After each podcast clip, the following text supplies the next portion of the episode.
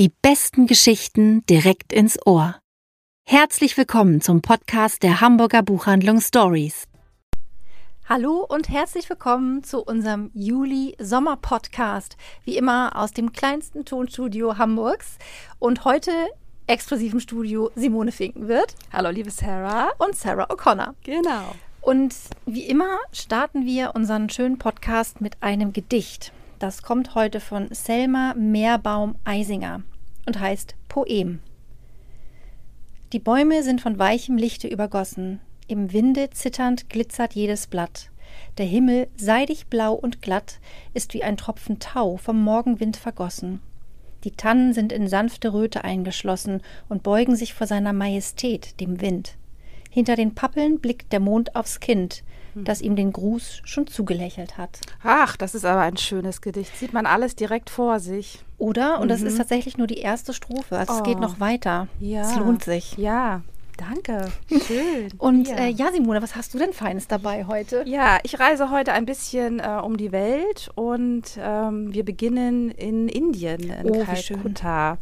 Ich habe mitgebracht den ähm, Dennis Gastmann, Dali heißt sein Roman und dieses Buch hat mich daran erinnert, warum ich Buchhändlerin bin. Wirklich? Also, ja, also nicht, dass ich das nicht ähm, wissen müsste, aber du kennst es ja auch. Es gibt unter den Neuerscheinungen doch äh, häufig auch mal so Diamanten oder Schätze. Oh ja. Die einen sehr, sehr ans Herz wachsen und von denen man dann leider viel zu wenig liest mhm. und hört. Und man möchte für dieses Buch was machen. Und ähm, das ist dieses Buch Dali. Toll. Ich bin gespannt. Ja.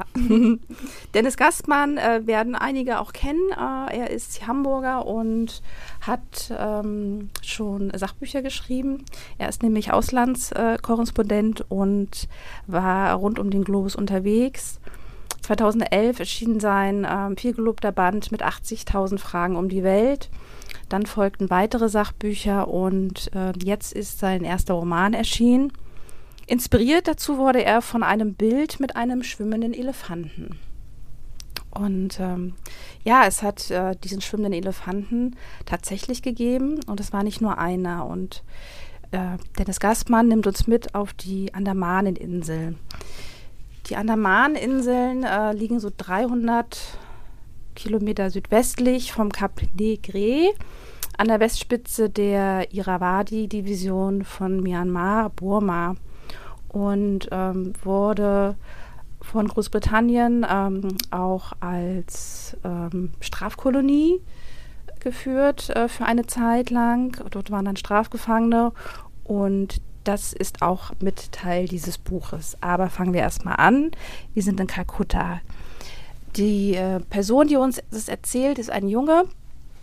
Äh, er heißt Beleni eigentlich hat er aber einen ganz, ganz langen indischen, unaussprechlichen mhm. Namen.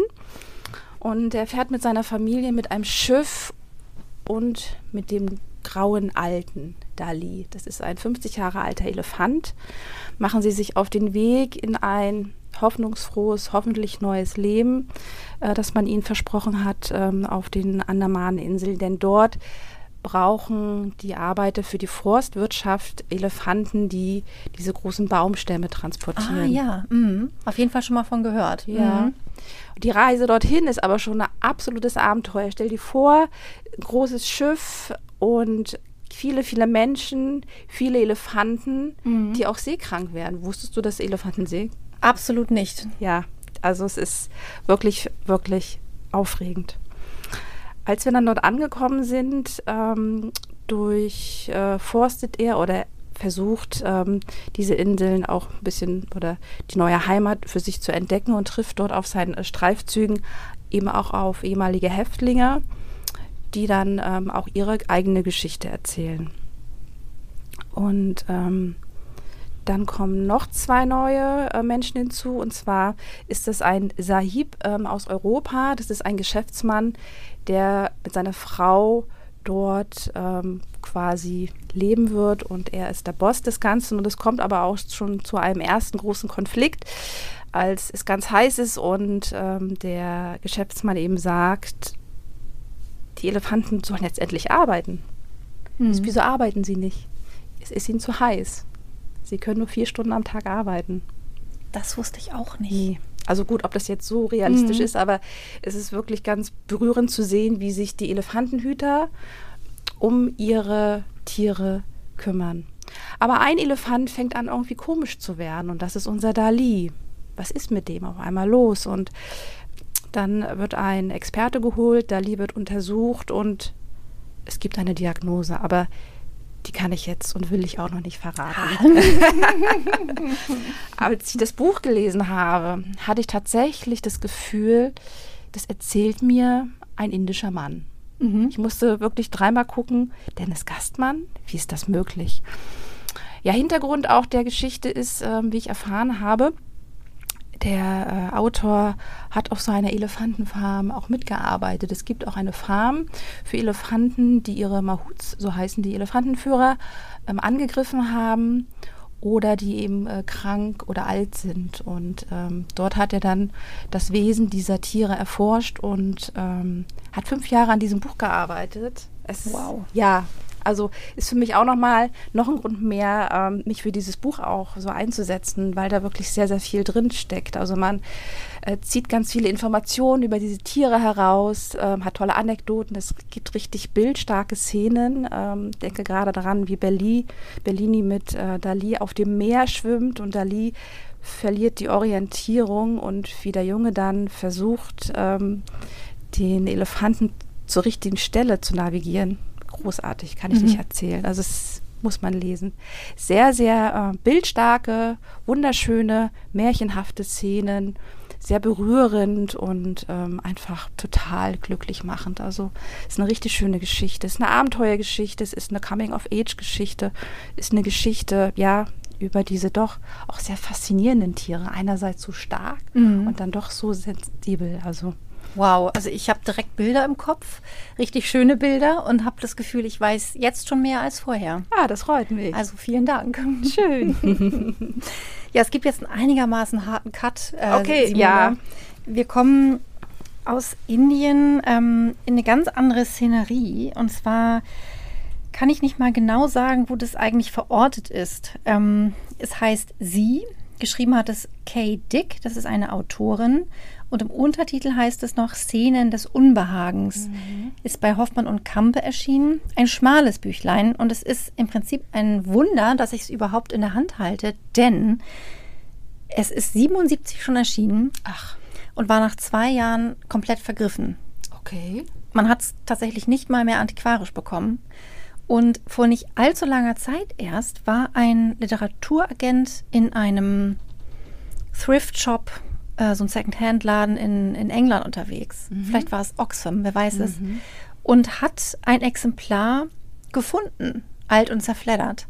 Und er hat das mitgenommen und durchgelesen und war total von der Rolle und dachte, wie kann es sein, dass es dieses Buch nicht mehr gibt? Das ist ja eine irre Geschichte. Total. Und dann hat es der Faber Verlag äh, nochmal verlegt. Und das war tatsächlich erst vor höchstens zwei Jahren. Ach, Und es ist jetzt tatsächlich äh, kürzlich auf Deutsch erschienen. Und es ist ein wahnsinnig wichtiges Buch. Hinten drauf äh, steht ein dystopisches Meisterwerk. Es hat tatsächlich Anleihen von Bradburys Fahrenheit, würde ich sagen. Es geht im Prinzip, grob gesagt, um die Unterdrückung jeglicher Kreativität. Und dieses Buch liest sich tatsächlich gar nicht wie ein, ein Roman, sondern das sind, wie es auch im Untertitel heißt, eher Szenen. Das sind kleine Kapitel, wo eine namenlose und genderlose Person verschiedene Menschen trifft, die kreativ tätig sind. okay. Und in jeder Szene kommen irgendwann sie. Die titelgebenden sie. Das sie ist plural, es sind viele. Und ich verstehe sie als Schergen eines autokratischen Systems, die ausschwirren ähm, im Land und Menschen sanktionieren, die es wagen, ihrer Kreativität nachzukommen. Und da gibt es wirklich äußerst erschreckende Szenen und die sind wirklich heftig, sie. Also zum Beispiel, jeden Abend, wenn unsere ich nenne sie Erzählerin, für mich, mhm. ich habe sie so als Frau konnotiert, mhm. nach Hause kommt, guckt sie in ihr Bücherregal und sieht, es sind wieder Bücher verschwunden. Bis das ganze Bücherregal oh, leer ist. Sie kommen einfach rein in die Häuser. Sie nehmen alles mit, was die Kreativität anregt, die Autarkie, die Selbstständigkeit anregt. Ähm, es gibt eine befreundete Dichterin von dieser Erzählerin und sie wollte nicht aufhören zu dichten. Also wurde ihr rechter Arm, mit dem sie ihre Dichtung geschrieben hat, über acht Minuten in eine Flamme Was? gehalten. Nein. Oh Gott, und das ist ja gruselig, sehr unheimlich. Total. Und als diese, diese schreckliche Verletzung einigermaßen verheilt ist, sagt sie, ach weißt du, ich lerne gerade mit der linken Hand zu schreiben. Ähm, dieses Buch wirft unglaublich viele Fragen auf. Ich finde, es ist wahnsinnig aktuell. Mm. Also diese Kay Dick war meiner Meinung nach wirklich hellsichtig. Mhm. Ähm, auch gerade in unserer Zeit der Zensur, der mhm. Cancel Culture, diesen mhm. Debatten darüber, mhm. passt es unglaublich gut. Mhm. Und dadurch, dass es eben wieder verortet ist auch zeitlich ja gar nicht, kann es tatsächlich auch jetzt sein. Wir merken das dann schon, wenn jedem Haushalt ein Fernseher zur Verfügung gestellt wird. Das wäre heute natürlich nicht mehr der Fall, ein mhm. Fernseher. Ähm, damit die Leute alle schön gleichgeschaltet ja. ihre Informationen kriegen. Ähm, es ist ein auffühlendes Buch, es ist ein beängstigendes mhm. Buch, es ist gleichzeitig wunderschön geschrieben, weil diesen, diesen Schrecken, die ja manchmal gar nicht so ganz konkret auserzählt werden, die wir viel mehr körperlich spüren, wird so eine wunderschöne Erzählung entgegengestellt der Autorin, wenn sie zum Beispiel über die wunderschöne Natur erzählt. Und die Kate Dick ist auch selbst total in Vergessenheit geraten. Das war eigentlich eine schillernde Persönlichkeit in England. Sie wurde mit 26 Jahren die jüngste Verlegerin und hat unter anderem tatsächlich George Orwell redigiert. Das ist ja eine spannende Geschichte. Wie, wie, wie hast du von dem Buch erfahren oder von der Autorin? Ich habe tatsächlich im Guardian einen Artikel darüber gelesen. Okay. Ähm, und was ich eben auch so, so enorm daran finde, ist, dass es müssen gar nicht so plakativ Werke zum Beispiel verbrannt werden, mhm. damit sie nicht mehr existieren. Nein, mhm. Bücher verschwinden einfach, weil sie nicht mehr verlegt werden. Mhm. Mhm. Ähm, also, wie mhm. gesagt, ich finde, es ist ein, ich halte hier so ein veritables kleines mhm. Wunder in, in Händen und ich finde, es ist ein, ein Buch, was im Prinzip als Schullektüre ja. aufgenommen werden könnte oder sollte. Hier, für den Kulturpass zum Beispiel. Zum Beispiel. Das wäre doch, ne? Ganz genau. Ja. Da sagst du was. Passen. Absolut. Ja. Wir haben es auch auf Englisch da, heißt es They. Ähm, wirklich, es lohnt sich. Toll, danke. Ach, auch immer sehr inspirierend mit dir. Danke gleichfalls. Aber auch den anderen. Dankeschön. Ja, die anderen, nämlich ähm, unsere beiden Kolleginnen äh, Katja Schneider und äh, Tina Seeland, habe ich dieses Buch zu verdanken, was als nächstes kommt. Ähm, bevor ich nämlich in den Urlaub gegangen bin, hat mir Tina dieses Taschenbuch in die Hand gedrückt und hat gesagt, nimm es mit, das wird dir so gut tun. Und das hat es auch. Gerald Durrell, meine Familie und andere Tiere ist ähm, mehr ein Klassiker. Und es lohnt sich ja auch immer, einen Klassiker in seinem Reisegepäck zu haben. Und wie? es ist wirklich ähm, eine ganz äh, bezaubernde Geschichte, die nach Korfu führt. Ähm, der Erzähler erzählt hier eigentlich seine Kindheit. Ähm, er ist ähm, 1900, ähm, was war das, 28 in Indien ähm, geboren worden und ist dann mit seiner Familie ähm, 1935 von England nach Korfu gegangen, weil die Familie hatte dieses graue, nasse Wetter satt und sie brauchten irgendwie was Schönes mit ganz viel Sonne. Und ähm, ein Freund hat ihnen dann äh, die griechische Insel empfohlen. Und sie machen sich dann ähm, auf den Weg. Die Mutter, verwitwet, unser Erzähler, ähm, der ist zehn, hat aber noch drei Geschwister. Einmal Margot, dann Larry und Leslie. Alle Figuren in dieser Geschichte haben ihre liebenswerten Macken und Eigenheiten. Und die Mutter zum Beispiel kocht leidenschaftlich gerne. Margot ist halt 18, eine junge Dame und interessiert sich eben für das, äh, was sich ja Mädchen in dem Alter interessieren, mhm. aussehen und Jungs. Und unser Erzähler ist ein absoluter Tier- und Pflanzenfreund. Damals schon und ähm, in seiner ja, Vita ist es auch wieder zu finden, denn er ähm, hat sich äh, bei internationalen Expeditionen auch äh, für den äh, Tierschutz eingesetzt und diese große Liebe spürst du in dieser Geschichte. Sie kommen auf dieser Insel an, finden zunächst Unterschlupf im Hotel und dann treffen sie auf ähm, einen Mann, der quasi sowas ist wie, ich will nicht sagen der, der Fürst dieser Insel, aber Spiro nimmt sie dann unter seine Fittiche. Spiro feilscht mit den Einheimischen, Spiro zeigt ihnen eben äh, Orte und er findet für sie auch ein Haus, in das sie dann einziehen. So, das ist eigentlich die Geschichte. Wir folgen der Familie in dieses Haus und was sie so, so täglich umgibt. Ne? Also welche kleinen ähm, Wunder die Natur direkt vor der Haustür. Dann ähm, gibt es unglaublich tolle Dialoge, sehr, sehr erfrischend ähm, erzählt. Was dieses Buch aber ganz besonders für mich ähm, auszeichnet, ist, äh, wie er über die Tiere schreibt. Und ich muss dir gleich mal wieder was vorlesen. Oh ja.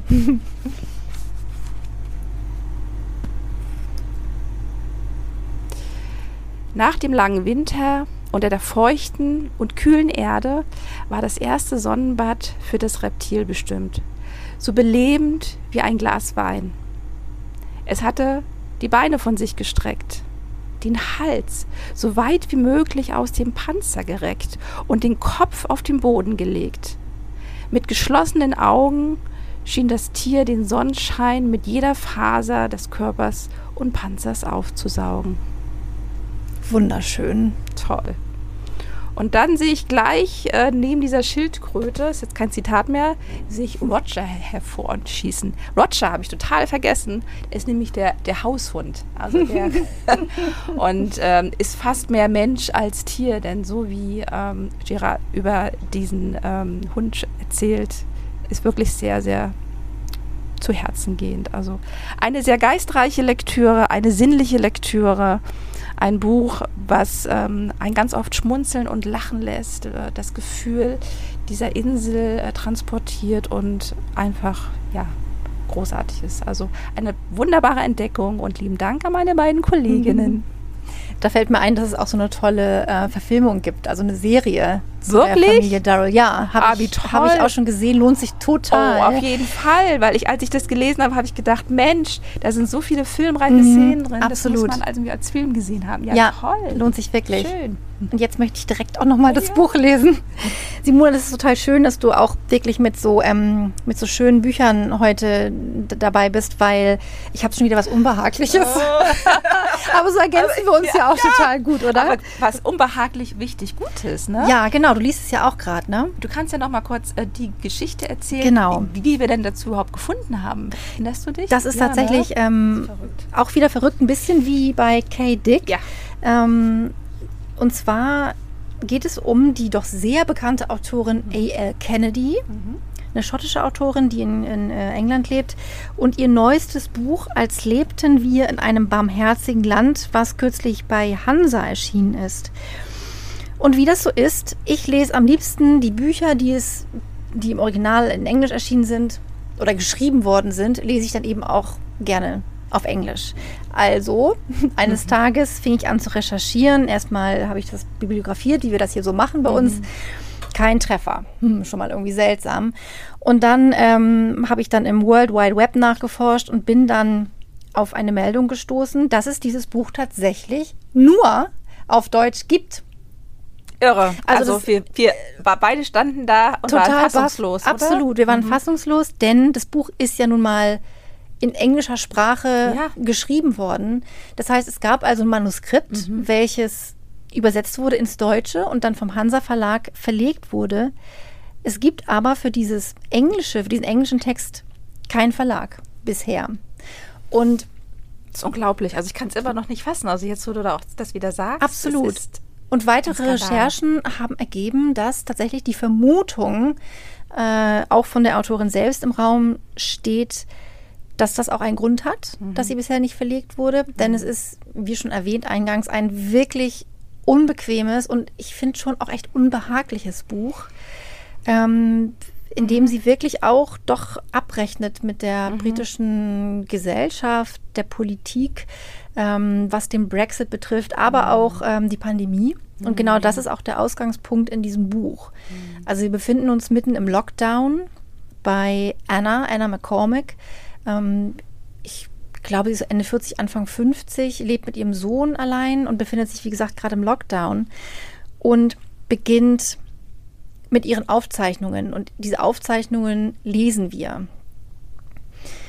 Sie geht zurück in die 80er Jahre, wo sie sich so einer subversiven Theatergruppe mhm. angeschlossen hat, ähm, die ja im Prinzip einfach ein bisschen die, die Leute aufgemischt haben, an öffentlichen Plätzen aufgetreten ist, ohne sich anzumelden ähm, und aber auch immer für gute Laune, aber auch was zum Nachdenken gesorgt hat. Also waren total harmlos, waren idealistisch und mhm. wollten der Gesellschaft, die Gesellschaft verändern, aber auch der Gesellschaft was Gutes tun. Und eines Tages schloss sich ein junger Mann dieser Truppe an, Buster. Als Buster stellte er sich vor. Ähm, und wegen genau diesem Buster sitzen sie Jahrzehnte später in einem Gerichtssaal zusammen weil Buster nämlich eigentlich ein V-Mann der Polizei war und diese Truppe unterwandert hat. Und jetzt droht eine, eine Verurteilung dieser Truppe, respektive denen, die noch davon übrig geblieben sind. Und sie sitzt, Anna sitzt im, im Gerichtssaal und erkennt eben in diesem Mann. Buster. Und sie folgt ihm aus dem Gericht und verfolgt ihn im Prinzip und geht durch eine Reihe von Emotionen, die wir auch alle lesen dürfen. Das ist im Prinzip so der eine Erzählstrang. Wir erfahren auch was aus Annas Leben, unabhängig von Basta. Sie hat eine schwierige ähm, Kindheit gehabt. Und ähm, der zweite Erzählstrang sind quasi Aufzeichnungen, die Basta Anna zukommen lässt. Okay. Ich vermute, weil er aufklären möchte oder vielleicht sogar Verständnis haben möchte. Die beiden waren nämlich in den 80er Jahren ein Paar, die haben sich ineinander verliebt und Anna hat sich schon im Prinzip ein Leben mit ihm vorgestellt. Und diese Aufzeichnungen von dem Buster, ich werde jetzt hier nicht zu viel verraten, die haben es wirklich in sich. Ähm, das ist manchmal wirklich ziemlich hart, sehr explizit. Und wir wechseln quasi zwischen diesen beiden Erzählperspektiven hin und her. Also Annas Aufzeichnungen und Busters Aufzeichnungen. Ähm, Anna ist Grundschullehrerin und versucht quasi via Zoom, wie wir das während der Pandemie ja fast alle kennengelernt haben, ähm, ihren Kindern Mut zu machen und sie auf ein ja, möglichst gutes Leben vorzubereiten, was sie persönlich als sehr schwierig empfindet, weil sie einfach gar nicht mehr so viel Hoffnung hat in die Gesellschaft. Und das kommt eben auch alles durch in diesem Buch. Ähm, das Ende hat es wirklich auch nochmal in sich. Es schließt aber tatsächlich nicht so düster, mehr sage ich jetzt nicht dazu. Ach ja, weil ich habe es ja noch vor mir liegen und ich bin ja, genau. gerade dabei und lese es. Mhm. Und was ich ähm, an der Autorin auch sehr schätze, ist, dass sie diesen, ähm, ist es Witz, Ironie? Ja. Also, ne, ja. es sind wirklich äh, ganz, ganz ähm, tolle ähm, Sätze, die sie dort einschreibt. Und sie ist auch sehr lebensklug, finde ich. Total. Und ich habe gerade, habe hier, ähm, wie du siehst, ich bin ja gerade erst am Anfang und ähm, es sind sehr viele Post-its ja, schon in sieht Simones aus wie Buch. ein, ein äh, Igel. und du hast noch eine schöne Stelle gefunden ja, ne, zum Vorlesen. Und es äh, schließt quasi an äh, zu dem, was du gerade gesagt hast über, über Hoffnung an, an die Kinder. Ähm, ein schönes Zitat, was ich äh, einerseits ist hoffnungsmachend, aber auch sehr nachdenklich. Und zwar, an jedem Tag kann guter Wille uns auch helfen, gut zu sein. Was wäre sonst der Sinn? Und wie bei den Fünfklässler-Eicheln ist es auch mit der Welt. Wir wären in einem viel schlimmeren Schlamassel, wenn wir alle aufgeben würden. Außerdem sollte man begreifen, was wir uns regelmäßig sagen, das werden wir auch.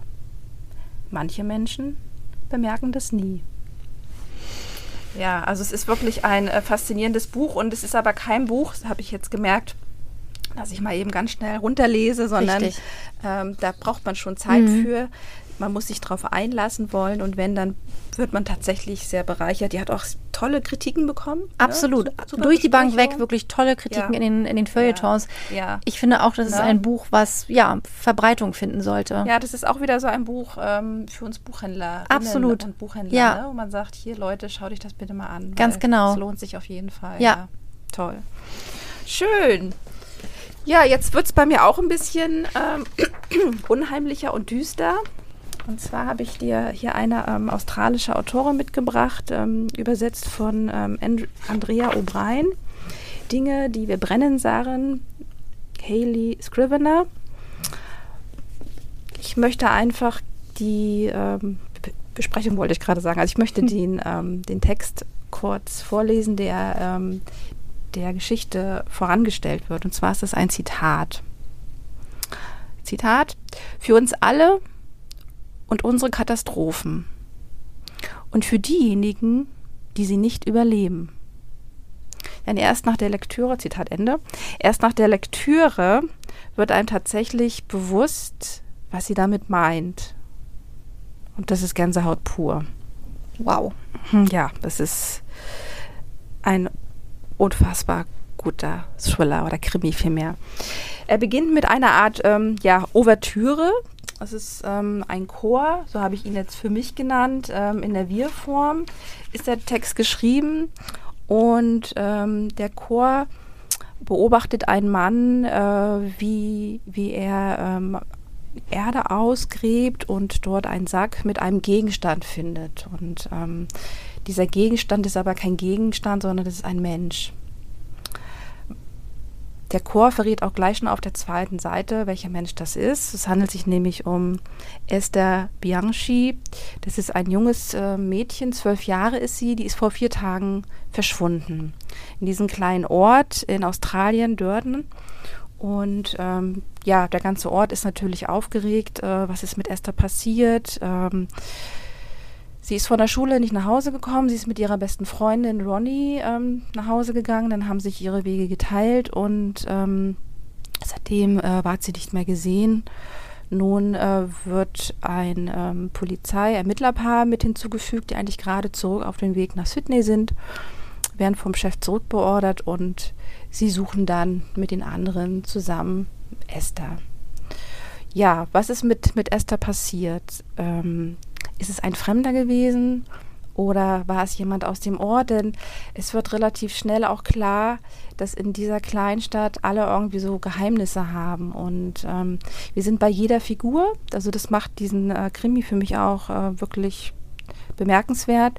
Die Autorin gibt äh, jeder also fast jeder Figur ähm, eine Stimme. Also wir sind an der Seite von Konstanze, das ist die äh, Mutter von der verschwundenen Esther. Ronnie ist die beste Freundin, die es erst gar nicht glauben kann und ähm, sehr traurig ist und daran verzweifelt, weil Ronnie war so ihr mit einziger Mensch. Neben Luis, Luis wiederum ist ein Mitschüler von, äh, von Esther und äh, von Ronnie. Er wird aber in der Schule gemobbt, weil er nicht in die Gruppe passt und wir erfahren auch bald, weil er eben sehr weibliche Züge hat hm. und äh, sich ähm, in einen anderen Jungen verliebt äh, hat und dieser rum, der andere Junge hat einen sehr gewalttätigen Vater. Also es sind, du merkst schon, da sind ganz viele, ähm, ähm, ich will nicht sagen Charakterstudien, aber viele Figuren, die darin eben auftauchen. Und ähm, ja, es ist ein ähm, für mich ein eher schon ruhiger Krimi. Mhm ist das, mhm. sagt man Slowburner? Ja, also, so, ja, sehr, sehr atmosphärisch und äh, wir Buchhändlerinnen und Buchhändler denken ja dann sehr oft immer so auch in, ähm, wie soll ich das sagen, Vergleichen.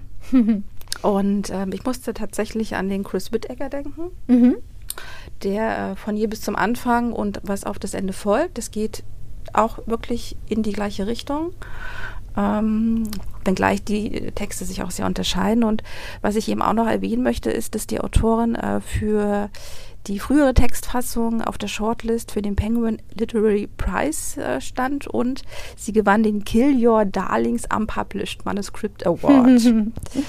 ja, also es ist tatsächlich ein äh, ganz berührender, auch Krimi mit einem zu Herzen gehenden Ende. Also es ist ja, und dann dreht sich die Schleife wieder zum Anfang und dann denkst du am Ende nur noch, wow, okay. Also macht ganz viel Freude, ist das falsche Wort, aber ähm, ist auf jeden Fall eine wunderbare, spannende, literarisch schöne Lektüre.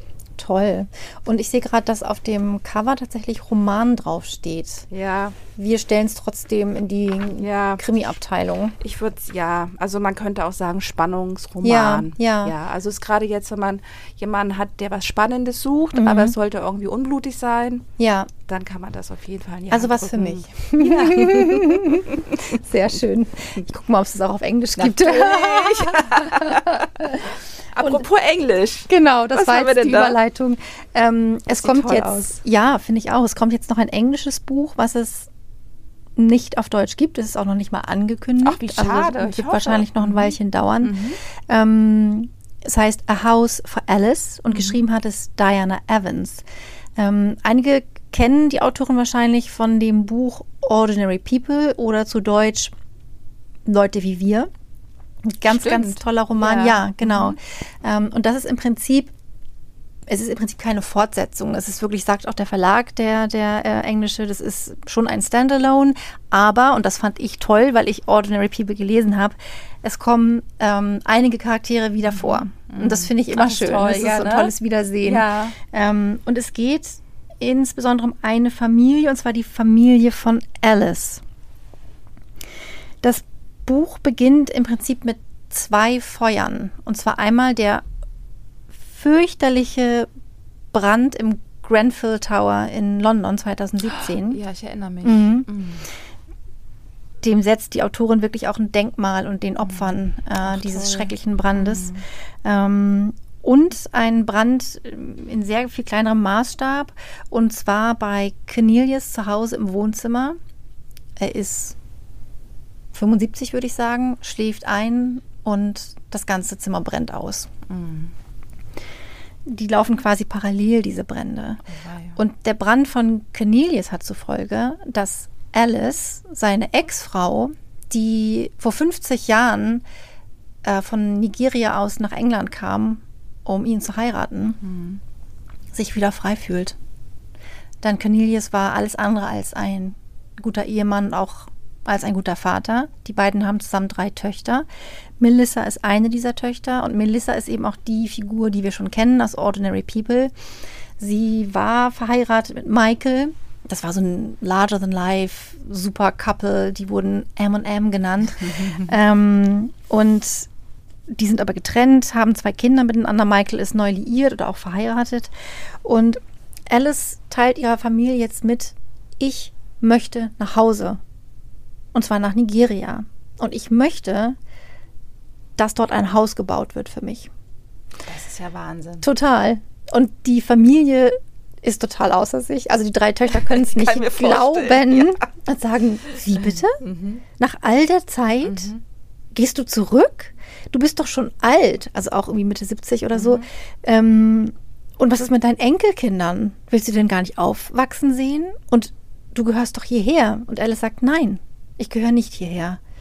Ich habe, ähm, ich habe mich hier adaptiert, ich äh, bin hier zurechtgekommen, aber ganz ehrlich, so richtig heimisch, trotz ihrer Kinder, die sie dort geboren hat und äh, ihren Freunden, die sie da auch hat, ähm, ist das Sehnsuchtsland und auch das Land, welches sie als ihre Heimat bezeichnen würde, ganz klar Nigeria.